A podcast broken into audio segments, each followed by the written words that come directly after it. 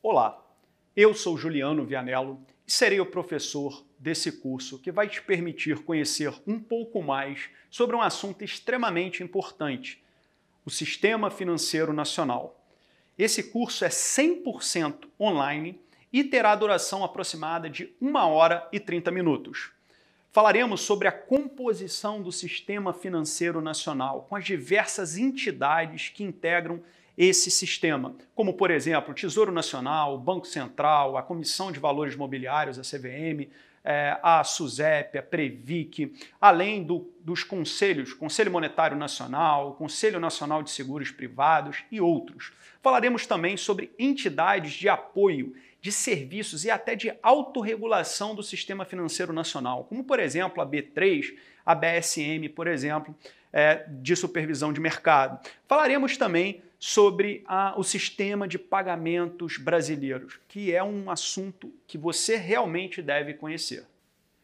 Para não ser um curso chato e teórico, como vários que você vê por aí, nós intercalaremos sempre um pouco de teoria com muitos exercícios, sempre fazendo essa rotação entre um pouco de teoria com muitos exercícios resolvidos, explicados, para você verificar como funciona na prática, como se aplica na prática a teoria. Né?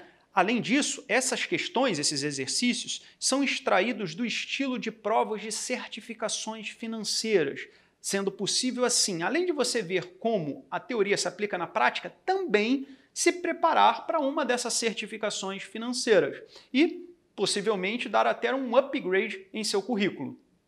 Agora, algumas informações finais.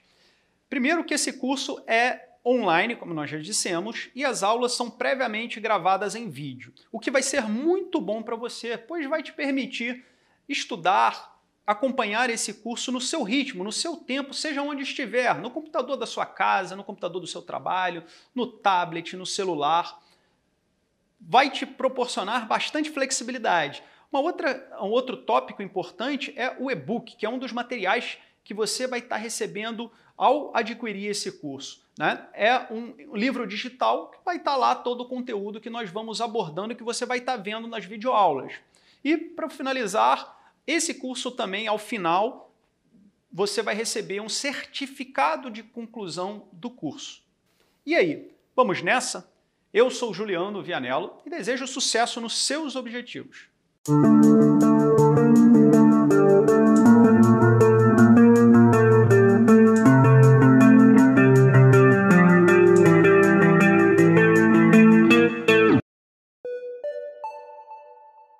Vamos então começar falando sobre o sistema financeiro nacional. E começamos mostrando aqui um, um, um ótimo quadro para você visualizar os órgãos, as entidades que fazem parte desse sistema financeiro nacional.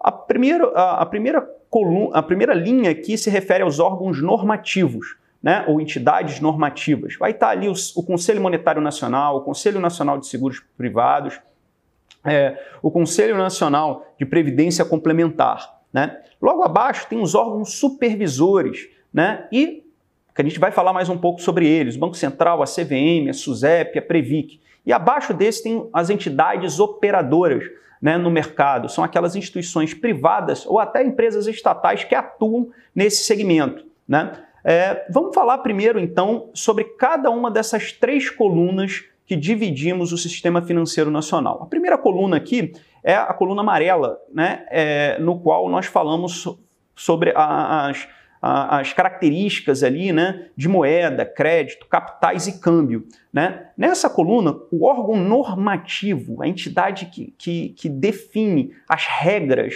as, através de resoluções, vão ser Primeiramente, o Conselho Monetário Nacional, CMN. Então é muito comum você ver resoluções CMN. CMN significa Conselho Monetário Nacional. Em relação a, aos órgãos supervisores né, que executam essas políticas, ali, essas diretrizes do Conselho Monetário Nacional, nós teremos o Banco Central do Brasil e a CVM.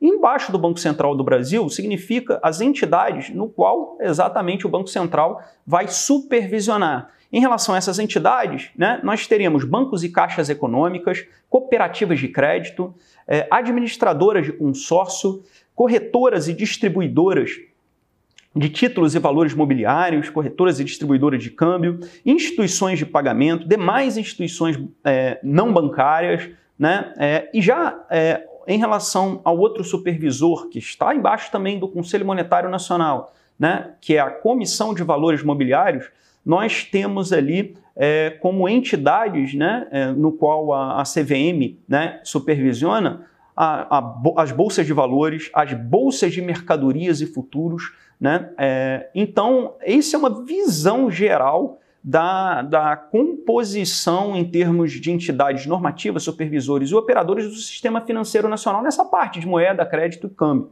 Né? É, e capitais. Né? Agora a gente vai falar aqui dessa coluna verde aqui, é a coluna de seguros privados, é a coluna de capitalização, é a coluna de entidades abertas de previdência complementar. O órgão normativo, a entidade normativa que define através de resoluções é, o funcionamento desse mercado é exatamente o CNSP, o Conselho Nacional de Seguros Privados. Quem executa essa, é, essa supervisão, essa supervisão dessas políticas, dessas diretrizes do CNSP é exatamente a SUSEP, a Superintendência de Seguros Privados. É, e as entidades que fazem parte desse mercado são exatamente as seguradoras e resseguradoras, as entidades abertas de previdência complementar. Basicamente, você vai, guarda esse termo, abertas, né?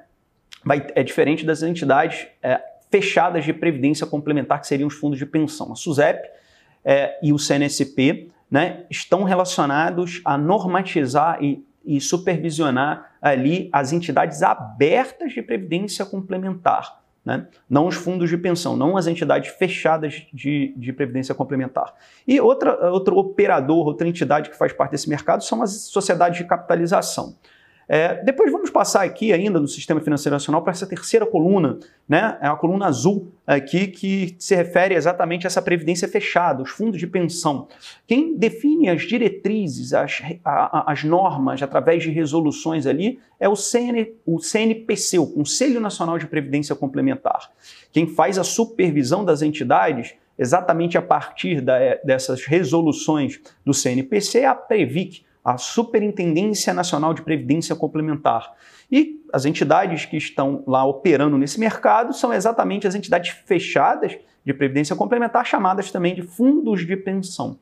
Um detalhe aqui, né, que a gente pode observar aí ainda é que em relação lá às corretoras e distribuidoras de títulos e valores mobiliários, no qual você vai ter é, muito contato com essas corretoras e distribuidoras de títulos e valores imobiliários, uma vez que o agente autônomo de investimento ele é, tem um contrato, né, o escritório no qual ele é sócio, né, ou a firma individual no qual ele, ele, ele participa, tem um contrato direto com essas corretoras e distribuidoras. Então, é importante observar que essas entidades, né, elas são é, supervisionadas tanto pela CVM mas também pelo Banco Central, exatamente por serem instituições financeiras. Então é uma observação ali que é uma dupla supervisão ali é, das corretoras e distribuidoras pelo Banco Central e pela CVM. Vamos falar um pouquinho agora sobre, em mais detalhes, sobre as entidades normativas e supervisionadas do Sistema Financeiro Nacional. Ou seja, vamos falar é, em mais detalhes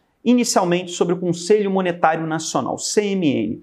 É a autoridade máxima do sistema financeiro nacional. Ele está subordinado diretamente ao presidente da República. A composição desse conselho, né, o nome já diz, né? Conselho, então você imagina lá mais de um membro. Né? É, é formado pelo ministro da, da Economia, né, que preside o conselho, o presidente do Banco Central do Brasil e é, o secretário especial de Fazenda. Então, muita atenção para esse, tópico aqui, porque até 2019, né, antes de modificações nos ministérios, né, na criação do Ministério da Economia, é, a, a, a, junção do Ministério da antigo Ministério da Fazenda com, por exemplo, ministério, outros ministérios, criando assim o Ministério da Economia, fez com que o, o, antes um cargo ocupado pelo o ministro do Ministério do, do, Planejamento, Orçamento e Gestão, ministério esse que foi, foi, acabou sendo extinto, né, englobado ali no Ministério da Economia, é, ele hoje então é ocupado pelo secretário especial de Fazenda. Então, lembrando aqui, com Composição do Conselho Monetário Nacional, ministro da Economia, presidente do Banco Central e secretário especial de Fazenda. Essa é uma, uma atualização aí recente que foi feita na composição do CMN.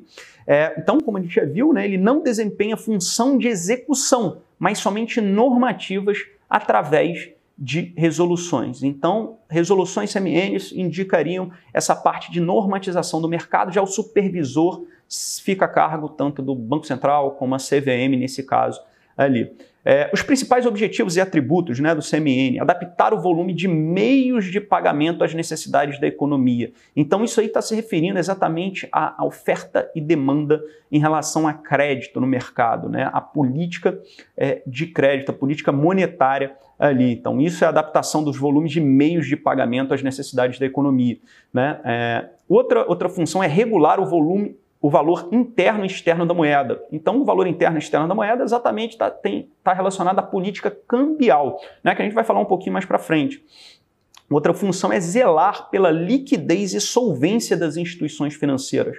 Ora, para o sistema financeiro nacional é, funcionar de maneira apropriada, nós, é muito importante a solvência das entidades né, e a liquidez, principalmente na, na questão bancária, essa preocupação maior com a liquidez. Então, o zelo a, normas que indiquem métricas para preservar a solvência e liquidez das instituições financeiras são determinadas ali pelo Conselho Monetário Nacional num nível maior. E depois o detalhamento é feito através de circulares pelo, por, por entidades como o Bacen ali. É, a outra função é coordenar políticas monetárias, creditícias, né, como falamos de crédito, orçamentária, fiscal e da dívida pública. Né? Então, isso é uma função também do Conselho Monetário Nacional, essa coordenação dessas políticas. Né? É claro, essas políticas muitas vezes são determinadas pelo ministro da Economia, que faz parte do Conselho Monetário Nacional, né, é, e sua equipe, é, e, e, aqui a coordenação dessas políticas é feita também pelo Conselho Monetário Nacional. É, a, também é responsável, tem um objetivo do Conselho Monetário Nacional de fixar as diretrizes e normas da política cambial, né, como falamos. Vamos falar de uma outra entidade, o Banco Central do Brasil. Né? Jair é uma entidade supervisora e executora das políticas do, do Conselho Monetário Nacional. É uma autarquia federal né? É, vinculada ao Ministério da Economia, da Economia, mas que dispõe de personalidade jurídica e patrimônio próprio. O que isso quer dizer? Né? Isso, primeiro, que ele tem um vínculo realmente com o Ministério da Economia, mas ele tem uma independência orçamentária, que é exatamente é, a questão de patrimônio próprio né? É, e a questão de uma personalidade jurídica própria, que é característico de autarquias. Né? É, é, comandada por uma diretoria colegiada, né, composta por nove membros, então ele vai ter um presidente do Banco Central e oito diretores. As atribuições aqui do Banco Central, emissão de papel moeda. Então a gente observa que o, o Conselho Monetário, Monetário, Nacional até define é, diretrizes em relação à, à política monetária, né, é, em relação à emissão de papel moeda. O Banco Central faz uma política mais, é, extra, é, é, mais é, tática sobre isso e operacional sobre isso, e a parte da, da impressão realmente dessa do papel moeda, do dinheiro em espécie, é feito pela Casa da Moeda. Então, o, o, Banco Central determina a emissão do papel moeda, a impressão realmente do dinheiro é feita pela Casa da Moeda. Então, a atribuição de emissão de papel moeda do Banco Central, receber os recolhimentos compulsórios. Né? Recolhimento compulsório é, a gente até já falamos ali no nosso num capítulo anterior de economia, de noções de economia, é, no qual o recolhimento compulsório é um banco, por exemplo, tem um depósito à vista. Né? Bancos comerciais podem ter, captar depósitos à vista. Ele tem que deixar uma parcela desse depósito à vista é, é, é separada, recolhida de forma obrigatória. Daí o nome, para você não precisar decorar, recolhimento compulsório. Compulsório. É, e aí, é, o Banco Central é que está fazendo essa gestão, essa, esse, esse, recebimento desses compulsórios. É, outra função é realizar operações de redesconto em empréstimos em instituições financeiras. Falamos também naquele capítulo que acabamos de citar sobre economia, a questão do redesconto. Redesconto, lembra? Empréstimo. Empréstimo para uma instituição financeira, geralmente um banco. É, outra função é conduzir as políticas monetárias, cambial e de crédito. Então, condução, veja, a normatização feita pelo CMN, a condução da política, se fosse a parte estratégica feita pelo CMN, a parte tática operacional é, realizada pelo Banco Central. A condução, a execução dessa política monetária, cambial e de crédito feita pelo Banco Central. Outra função dele é determinar via Copom, via Comitê de Política Monetária. Falamos também desse no capítulo de economia, né? A meta da taxa de juros de referência. A taxa de juros de referência, a taxa Selic, a Selic meta, né, é determinada pelo Copom e o Copom é uma, uma, um comitê faz parte do Banco Central. Né, como nós já vimos. É, atribuições o, também do Banco Central efetuar, efetuar o controle de todas as formas de crédito dos capitais estrangeiros né, entrantes no país, fiscalizar e disciplinar as instituições financeiras. Então, instituições financeiras supervisionadas de forma geral pelo Banco Central. É claro que pode ter uma dupla supervisão, no caso da, da CVM, em alguns casos, né, é, mas é, é, de forma geral, supervisão de instituições financeiras, Banco Central. Estabelecer condições para a posse e para o exercício de quaisquer cargos de administração de instituições financeiras privadas. Então, lá se assume um diretor de uma instituição financeira privada, um banco privado, por exemplo, é, o Banco Central ali é, estabeleceu condições para posse, para o exercício. Quais são os pré-requisitos que aquele diretor é, deve, deve ter? Né? É, decretar regimes especiais em instituições financeiras. Esses regimes especiais são, por exemplo, em, em, em, situações de insolvência, de falta de liquidez da instituição financeira, em questões de fraude, é, é determinado pelo Banco Central regime especial, que é basicamente regimes como intervenção fiscal, direção fiscal, liquidação financeira, são regimes especiais decretados pelo Banco Central em algumas situações específicas e normatizadas. Né? Então, é, é uma das funções do Banco Central.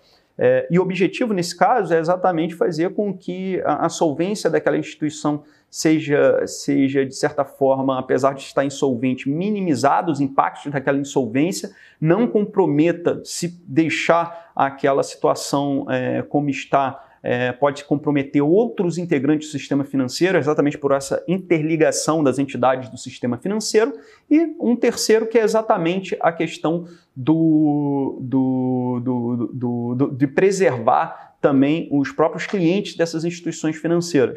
É, uma outra função do, do, Banco Central é gerir o sistema de pagamentos brasileiros. O sistema de pagamentos brasileiro é todo o esquema de pagamento eletrônico, né, formado por uma série de entidades, de câmara de custódia, que vamos falar para frente, é, formado também por outras instituições, bolsas de valores, que estão interligadas nesse sistema de pagamento brasileiro, e vamos falar um pouquinho mais adiante. Vamos lá, essa questão, a regulação da oferta de moeda e a determinação do custo primário do dinheiro na economia são papéis do.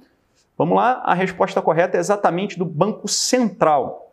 Regulação da oferta de moeda, essa é a questão da, da política de, de, crédito. É ter mais, de, mais crédito na economia através das instituições que emprestam, bancos e cooperativas de crédito e outras ali, e a determinação do custo primário de dinheiro. Custo primário do dinheiro, você já entendeu que é o quê? Custo primário do dinheiro, já falamos de uma questão anterior lá do passado, é exatamente a referência para a taxa Selic meta. Né? A Selic meta é uma um custo primário do dinheiro, é como se fosse a, a taxa de referência lá da taxa de juros. É, ela vai impactar uma série de outras taxas, né? E ela também é considerada ali por uma taxa livre de risco. Então, somar essa taxa de referência, Selic meta, taxa de livre de risco, a outras taxas que impactam risco maior de crédito e outros riscos maiores, é, é exatamente formar a taxa de juros composta. A taxa de juros composta formada então por essa taxa primária mais outros riscos, mais outros complementos a essa taxa. Então, taxa de custo primário é exatamente a do dinheiro. Tá? Então, a resposta correta é a letra C. Vamos lá. É uma função do Banco Central do Brasil, do Brasil Bacen, né? Vamos lá analisar as alternativas. Primeiro, a resposta correta é realizar através de operações de redesconto bancário. Redesconto é exatamente aquele empréstimo bancário, você já está memorizando isso. Redesconto, empréstimo bancário, é exatamente o Banco Central emprestando dinheiro para outros bancos. Né? Realizar através de operações de redesconto bancário, então empréstimo do Banco Central para outros bancos, empréstimos de assistência à liquidez para as instituições financeiras. É, então, essa é a função do Banco Central do Brasil. Vamos analisar as outras alternativas. É, a letra A, atuar através do Comitê de Política Monetária, o COPOM, para definir a taxa meta de inflação. É, o que está errado aqui é definir a taxa não meta de inflação, mas a taxa meta Selic, ou taxa Selic meta, ou a taxa básica de juros, ou a taxa de referência da economia, todos sinônimos ali da taxa Selic. Isso sim é determinado pelo Copom, que está dentro do Banco Central, né? mas não definir a meta da taxa de inflação. Quem define a, taxa da, a meta da taxa de inflação, inclusive, é, tem, tem, tem, tem papel ali, o, o banco tem papel o CMN, o Ministro da Economia, né? É, mas é, o controle sim do, da inflação é, do país para ficar dentro do, da meta, porque existe um, um valor é, target, um, um, um valor-alvo, mas um, um, range, ou seja, uma variação desse valor-alvo para cima e para baixo.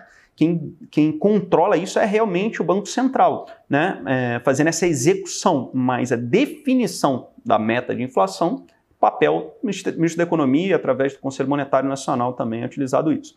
Bem, é, vamos é, continuar. Letra C estimular a formação de poupança e direcionamento da mesma para o mercado de valores mobiliários. Não, valores mobiliários, lembra disso? Tem uma comissão específica para isso, que é a Comissão de Valores Mobiliários, a CVM. Então, por isso, não é papel do Banco Central fazer isso, e sim da CVM. Letra D, fiscalizar as instituições financeiras e não financeiras que atuam na gestão de recursos de terceiros. Então, é, fiscalizar as instituições financeiras é papel do Banco Central e não financeiras que atuam na gestão de recursos de terceiros. Essa gestão de recursos de terceiros são as gestoras, né? Ali. Essas gestoras são fiscalizadas principalmente pela CVM, né? a Comissão de Valores Mobiliários. Só lembrar, recursos de terceiros é exatamente a partir desses investimentos que são feitos em valores e títulos mobiliários. Quem faz essa gestão? As gestoras. Quem quem faz essa supervisão dessas gestoras é a Comissão de Valores Mobiliários. Então, é, com isso, a gente viu ali que essa resposta é errada e a resposta correta é letra B, como nós já falamos. É, uma outra questão, depósito compulsório, né, que é aquele empréstimo, é, desculpa, depósito compulsório, que é aquela parcela dos depósitos à vista dos bancos que ficam paradas, por exemplo, se você colocou 10, 100 reais de depósito à vista, uma parcela, digamos, 10 desses 100 reais, isso é essa parcela é o que a gente chama de depósito compulsório, é o percentual dos depósitos à vista, é, é, é, é, um dos instrumentos de política monetária, exatamente isso. Na parte de economia, a gente viu que é, se você diminuir o depósito compulsório, né, significa que sobra mais dinheiro para os bancos é, emprestarem. É, já se você aumentar o depósito compulsório, você diminui a quantidade de dinheiro para os bancos emprestarem. Então, é um instrumento de política monetária, ou seja, de oferta é, de crédito, de oferta de dinheiro, de oferta monetária na, na, economia. A quem compete receber os mesmos, ou seja, o depósito compulsório, a quem compete receber é o Banco Central, a letra B, como falado, é, como nós mostramos é, anteriormente. Outra questão de prova: no Brasil são autoridades monetárias. Né? Vamos ver a, letra, a resposta correta: autoridade monetária. Você já vê, olha são, obviamente, que, que são entidades do, do governo federal. Né? Então, é o Conselho Monetário Nacional e o Bacen, a letra A. Né? Vamos analisar as outras. Bacen, bancos múltiplos. Não, não vão ser autoridades. Os bancos múltiplos geralmente são entidades privadas, né? Ali, é, ou até empresas estatais, mas obviamente não são autoridades monetárias, são supervisionados ali ou tem, tem as regras do mercado onde eles atuam, esses bancos múltiplos, são determinadas pelo Conselho Monetário Nacional ou são supervisionadas pelo Bacen. Letra C, CVM, SUSEP, Previc. Não, é, a, são autoridades, essa sim, a CVM, SUSEP, Previc, do sistema financeiro nacional, mas não relativa à questão monetária. Né? Então, ali, a, CVM, SUSEP e Previc não são autoridades monetárias, são, são autoridades relativas a questões ali de valores mobiliários, a questão de capitalização, de entidades abertas é, privadas é, e, e, e, a Previc no caso de entidades fechadas e, seguro, e, e, a SUSEP também na parte de seguros e resseguros.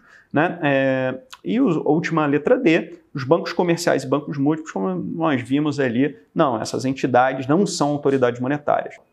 O Banco Central do Brasil, o Bacen, é uma autarquia do governo federal e tem como função, a resposta correta aqui, a função do, do Banco Central é a letra D, realizar operações de redesconto, ou seja, de, é, de empréstimo para os bancos, o Banco Central emprestando dinheiro para os bancos. Essa é uma das funções, sim, do Banco Central. É, vamos analisar as outras alternativas.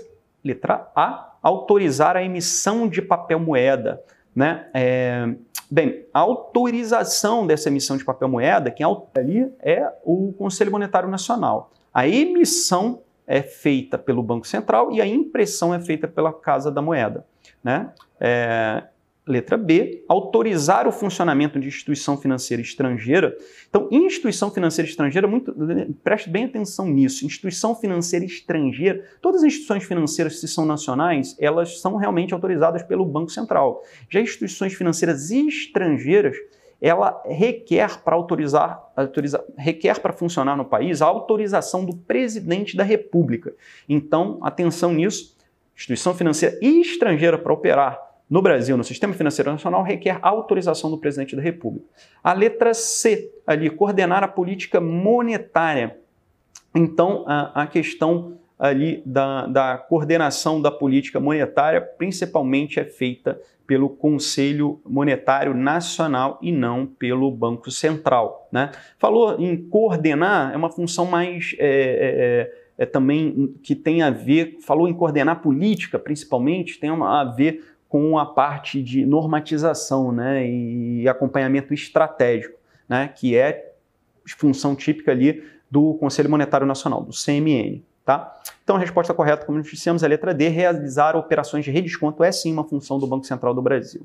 Uma outra questão é o Conselho Monetário Nacional tem como função então a gente vai observar aqui a função dele é a letra D, definir as diretrizes e normas referentes ao câmbio.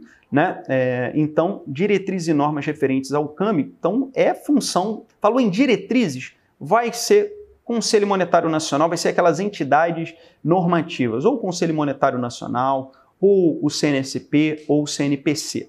Né? Então, nesse caso, a, a, o Conselho Monetário Nacional tem como função definir diretrizes e normas referentes ao câmbio. A gente viu diretrizes e normas referentes ao câmbio, a política é, de crédito, a política monetária, enfim, é, são funções do Conselho Monetário Nacional. É, a, vamos analisar as outras alternativas. A letra A, exercer a fiscalização das instituições financeiras. Olha, a, a fiscalização é uma função supervisora, que é do Banco Central. A letra B, conceder autorização para a abertura de bancos estrangeiros no Brasil. Então, é, quem, na verdade, concede autorização para bancos estrangeiros no Brasil, nós vimos presidente da República. É, letra C, realizar operações de redesconto junto às instituições financeiras. Nós já vimos quem realiza essas operações de, de redesconto são, é exatamente o Banco Central do Brasil e não o Conselho Monetário Nacional. Certo? Então a resposta correta é a letra D, como nós vimos, o Conselho Monetário Nacional tem a função de definir as diretrizes e normas referentes ao câmbio.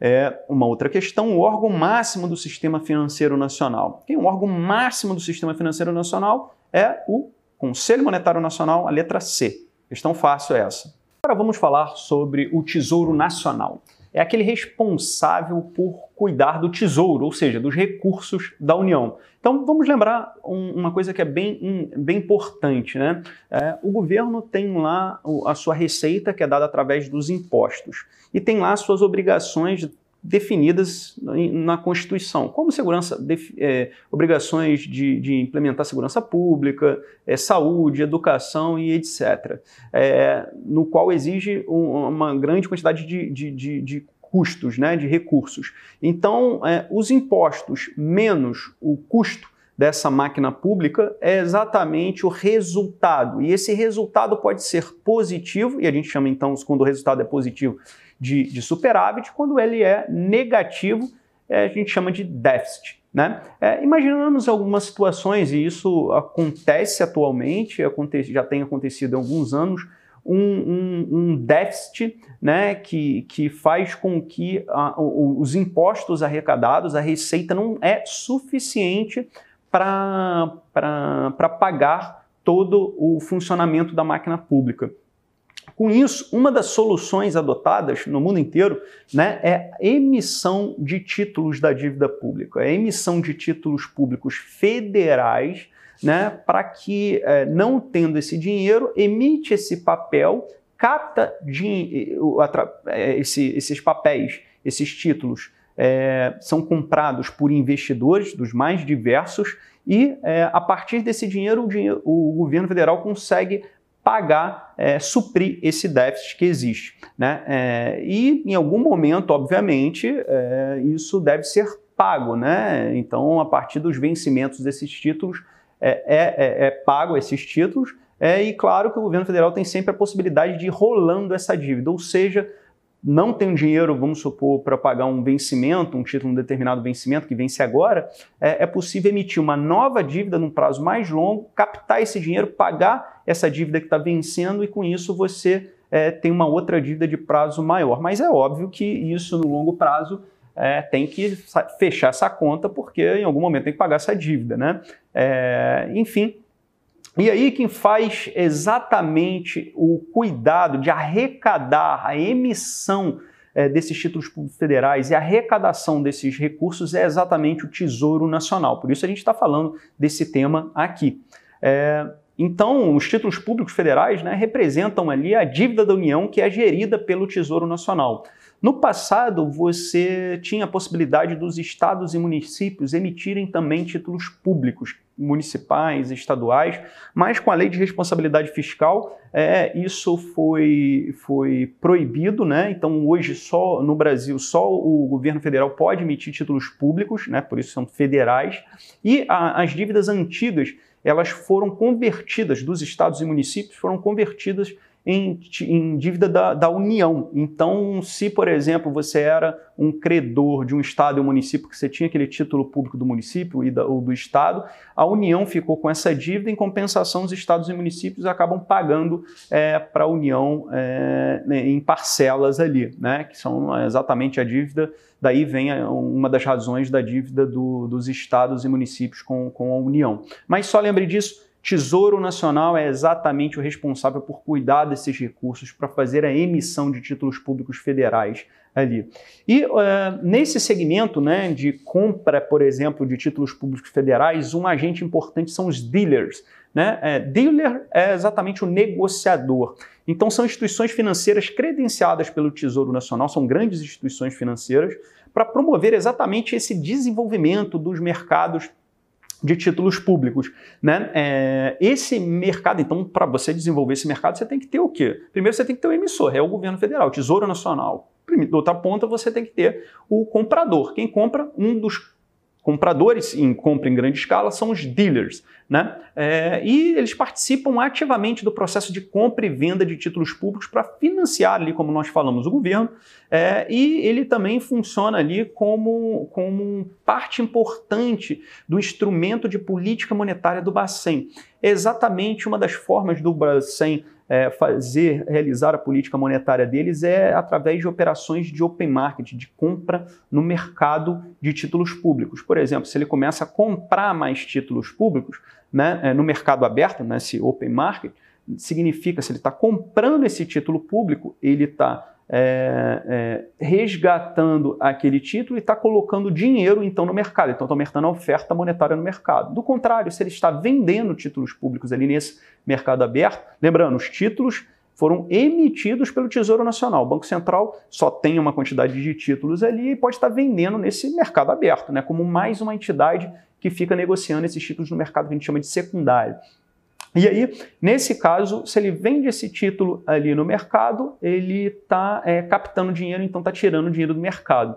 É, então, tirando dinheiro do mercado, também ele está reduzindo a oferta monetária. Então, é, basicamente, é só para mostrar que os dealers que atuam no, no, no, na compra e, e, venda né, de títulos públicos, tanto no mercado primário como no secundário, ele tem papel fundamental também no desenvolvimento desse mercado de títulos públicos, mas também é uma parcela importante na política monetária do Banco Central. Né? Então, atualmente, tem, existem, o, o Tesouro Nacional trabalha com 12 dealers, é, dos quais 10 são bancos e 2 são corretoras e são grandes instituições atualmente 10 bancos e, e duas corretoras e distribuidoras. É, já é, em, até o momento, né, antes de 2002, na verdade, é, a compra de títulos públicos era feita somente via fundos de investimento. Então, se você queria, você pessoa física, tinha que comprar, queria comprar um título público, você tinha que fazer isso via um fundo, tinha que investir num cotas de fundo de investimento, que aí sim esses compravam é, do Tesouro esses títulos públicos, ou através de mercado de balcão com os dealers. Né? A gente diferencia ali dois tipos, alguns mercados, né? o mercado de bolsa, mais transparente, com regras mais definidas e tal, e o mercado de balcão, que pode é, ter um certo nível de transparência, mas não tem tanta transparência quanto os mercados de bolsa, e muitas vezes são realizados diretamente entre as contrapartes, entre as contrapartes, o vendedor e o comprador, sem ter um intermediário ali é, nessa operação. Isso caracteriza o mercado de balcão. Então, no final das contas, o que eu quero dizer é que antes de 2012, a compra dos títulos públicos era feita via fundo de investimentos ou através dos dealers. Nesse mercado de balcão que a gente está falando, diretamente os dealers iam lá e negociavam com o Tesouro Nacional a compra desses títulos, né? antes de 2002. A partir de 2002, essas modalidades continuaram a existir, mas também foi criado pelo Tesouro Nacional o chamado Tesouro Direto, é o que a gente está falando aqui. Isso permitiu a compra direta no site do Tesouro Nacional é, de títulos públicos federais por pessoas físicas. Né? No momento é, onde tínhamos uma taxa de juros muito grande no Brasil, isso fez com que títulos públicos federais fossem um investimento muito atrativo e para a diversificação continua sendo atrativo, né? desde que tem uma certa diversificação, apesar da taxa básica de juros ser, ter menor, mas no momento onde a taxa básica de juros era é, bastante grande, isso fez com que aumentasse muito o número de CPFs é, cadastrados no Tesouro Nacional para compra desses títulos públicos. Então desenvolveu bastante o Tesouro Direto. E nesse caso, o Tesouro, se você comprou um título público, seja de qualquer vencimento, você não precisa esperar o vencimento para vender ali no mercado secundário. Você acaba, é, o Tesouro Nacional, no Tesouro Direto, ele garante a recompra desses títulos. Então, ele garante bastante liquidez para esse mercado, que é uma vantagem para o investidor. Isso permitiu também né, que esse Tesouro Direto desenvolvesse, porque ele dá uma tranquilidade maior para esse investidor. Tá? É, a gente falou até o momento também de mercado primário e secundário, né? É só para diferenciar os dois, o mercado primário é aquela no qual você pega um título, um papel, né, e vende pela primeira vez no mercado, né? Então é um título novo, um papel novo vendido pela primeira vez no mercado, por isso chama-se mercado primário. Já quando alguém comprou aquele papel e quer revender aquele título, então ele já não foi emitido pela primeira vez, já foi emitido, alguém tem a, a compra e ele quer revender aquele título. É, é, e aí a gente caracteriza o mercado secundário. Então, o mercado secundário são negociações de títulos já emitidos não pela primeira vez. Né? Já o mercado primário, títulos emitidos pela primeira vez. É, vamos ver como é que cai isso em prova. É, o responsável pela emissão dos títulos públicos federais, a gente acabou de ver, é o Tesouro Nacional, é a letra D. Além disso, a gente tem ali uma outra questão de prova, é o órgão responsável pela administração da dívida pública mobiliária e contratual. Então, a dívida pública é exatamente mobiliária, lembrar ali da questão de valores mobiliários e valores imobiliários. Imobiliário vem de imóvel. Imóvel todos sabem o que é, tem aquela imobilidade, né? Já valores mobiliários, você tem a mobilidade, ou seja, a facilidade de vender e comprar é, através de transações eletrônicas, e isso caracteriza então esse, esse valor mobiliário, inclusive com mais liquidez ali do que os valores imobiliários. Então, a gente já verificou que os títulos federais fazem parte da dívida pública mobiliária e contratual da União. E essa, essa emissão de títulos públicos pode ser feita, inclusive, é, aqui dentro do país, aí uma dívida pública interna, ou até no exterior, né, o que é feita de forma recorrente também essa emissão de títulos públicos no exterior. Né? É, e quem é responsável pela administração dessa dívida pública né, é o, exatamente o Tesouro Nacional, a letra A. Bem, vamos falar agora de uma outra entidade ali, já não é, é uma entidade supervisora, é a CVM, a Comissão de Valores Mobiliários. É uma autarquia federal vinculada ao Ministério da Economia, né? Tem autonomia para criar normas para o mercado de capitais, então comissão de valores mobiliários, valores mobiliários, mercado de capitais ali que ela supervisiona, né? E ela cria essas normas para o mercado é, de capitais através da instrução é, normativa CVM. Né? Então, é muito comum vermos instruções normativas CVMs definindo ali várias é, regras ali para o mercado onde o agente autônomo de investimentos, o assessor de investimento atua, entre as onde as corretoras atuam, onde as bolsas de valores atuam, é, enfim, onde as, as SAs que vendem ações na bolsa atuam. Então, tem toda uma... Um, uma regras definidas pela CVM. A administração da CVM fica a cargo de um presidente e quatro diretores. E quais são as atribuições da, e competências da CVM? fiscalizar empresas de capital aberto. Então vamos verificar o seguinte. As empresas né, é, de, podem, ter, é, são, podem ser caracterizadas né, é, como uma sociedade anônima, e aí, nesse caso, eles terão ações, né, os sócios dessas empresas serão considerados acionistas, né, é, e nesse caso, tendo ações, se essas ações é, forem, não forem negociadas em bolsas de valores, a gente chama de empresas de capital fechado. Ações não negociadas em bolsas de valores. Já se essas ações forem negociadas em bolsas de valores, a gente chama empresas de capital aberto. Aberto porque essas ações são negociadas no mercado aberto, onde qualquer um, desde que seja cadastrado, pode comprar essas ações. Então, a CVM tem a função exatamente de fiscalizar também essas empresas. Ora, porque se essas ações estão sendo negociadas nas empresas, você tem investidores que estão comprando essas ações. Então, ela vai exigir, vai, vai supervisionar, vai fiscalizar essas empresas, exatamente, por exemplo, para a questão de transparência no formato da divulgação das informações, na periodicidade de, de divulgação das ações, exatamente para não prejudicar os investidores é, dessas ações. Né? Então, outra função é investigar e punir tempestivamente descumprimentos à regulação do mercado de valores mobiliários, zelar pelo funcionamento eficiente desse mercado de capitais e também zelar pelo seu desenvolvimento, o crescimento desse mercado. Uma função que está até grifada aqui, proteger os investidores do mercado de capitais, é uma função muito importante da CVM, exatamente por causa, para desenvolver o mercado você tem que ter garantias, né? tem que ter a proteção do, do, do, de um dos principais agentes que são aqueles compradores, são os investidores desse desse mercado de capitais. Né? É, e, enfim, e, e, e, o desenvolvimento desse mercado permite ali toda a economia é, se desenvolver, porque é uma forma de captação de sócios, é uma forma de cap... o mercado de capitais é uma forma de captação de sócios, é uma forma de captação de, de dívida num, num, num, de uma forma mais eficiente, de uma forma inclusive mais barata, né, e de uma forma muito mais transparente. Né? Então, permite ali que esses recursos estejam alocados em atividades mais eficientes e, com isso, permita ali o desenvolvimento econômico, a geração de empregos de maneira geral. Então, por isso, a CVM tem um papel muito importante é, nesse, nessa, nesse mercado.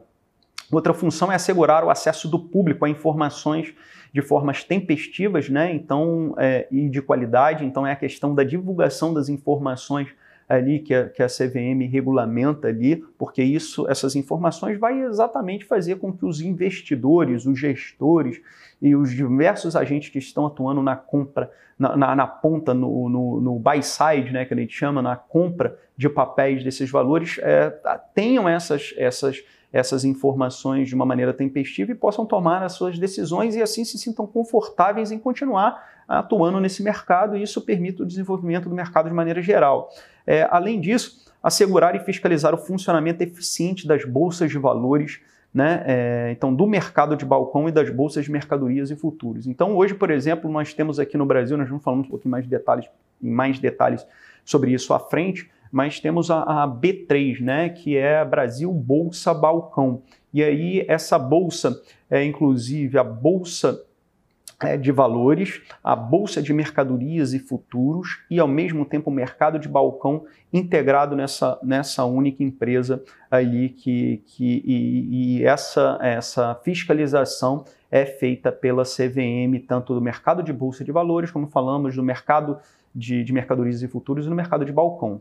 É, vamos ver como é que cai isso em prova. É, compete à Comissão de Valores Imobiliários fiscalizar, normatizar. Então tem a função não só de fiscalização, mas de normatização também, exatamente através das instruções CVM, ok? É, e, e, e, disciplinar e desenvolver o que a resposta correta é a letra D, o mercado de valores mobiliários e futuros. Vamos ver as outras questões é, o sistema financeiro nacional e seus integrantes? Não, a, C, a CVM é um dos integrantes desse sistema financeiro nacional e ele tem o papel, sim, de, de, de fiscalizar, normatizar, disciplinar e desenvolver os, uma parte do sistema financeiro nacional, não todo o sistema financeiro nacional. Então não seria a resposta mais apropriada. Da mesma forma que a letra B, o mercado de valores mobiliários, não seria a resposta mais apropriada, porque a letra D está mais completa. A letra C, só o mercado futuro. Mercado futuro aí é o mercado de derivativos, nós vamos ver é, mais para frente isso. é, basicamente também é, ela atua sim na fiscalização, normatização, disciplina e desenvolvimento desse mercado futuro, mas não é a resposta mais correta. A mais correta, mais apropriada estará na resposta, está na letra D, o mercado de valores mobiliários e futuros. Vamos, outra questão é uma função da Comissão de Valores Mobiliários.